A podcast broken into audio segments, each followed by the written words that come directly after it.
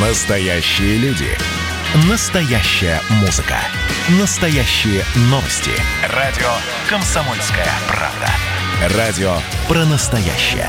97,2 FM. эм. Под капотом. Лайфхаки от компании «Супротек». С вами Кирилл Манжула. Здравия желаю. Еще пару десятилетий тому назад вполне привычная картина для нашей страны. На берегу озера или реки стоит автомобиль, а хозяин его намывает. Тогда многим в голову не приходила мысль, что это наносит вред природе. Сейчас экологическая культура явно подросла, и даже на своем дачном участке мы задумываемся, а можно ли здесь мыть автомобиль. Все правильно. Хотя и нет прямого запрета на мойку и ремонт автомобиля на дачном участке, но есть ограничения.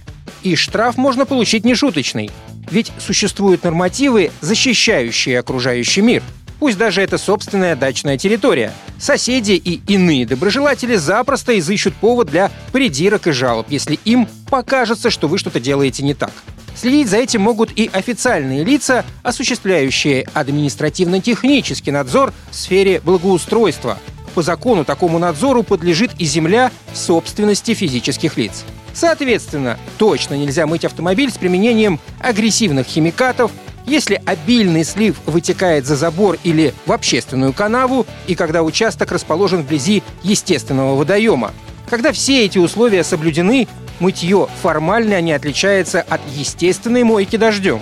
За пределами дачного участка действуют уже иные правила. Их набор зависит от принадлежности, расположения и назначения земель. Скажем, водный кодекс запрещает не только мытье машин вблизи водоемов, но еще и езду и стоянку, кроме специально обустроенных дорог и парковок. Гарантированно ненаказуема только мойка на своей земле и в специально отведенных местах. Во всех остальных случаях есть шанс получить штраф.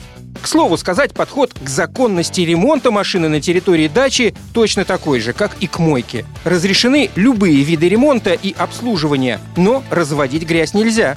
Равно как нельзя разводить ее в лесных зонах, на сельскохозяйственных землях и любых общественных пространствах.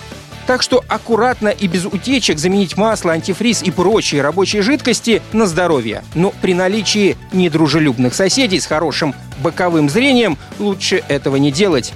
Капля отработки, случайно упавшая на вашу грядку, может послужить поводом для жалобы куда следует.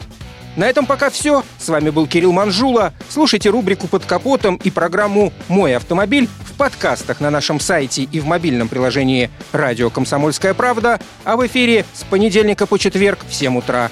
И помните, мы не истина в последней инстанции, но направление указываем верное. Спонсор программы ООО «НПТК Супротек». Под капотом. Лайфхаки от компании «Супротек».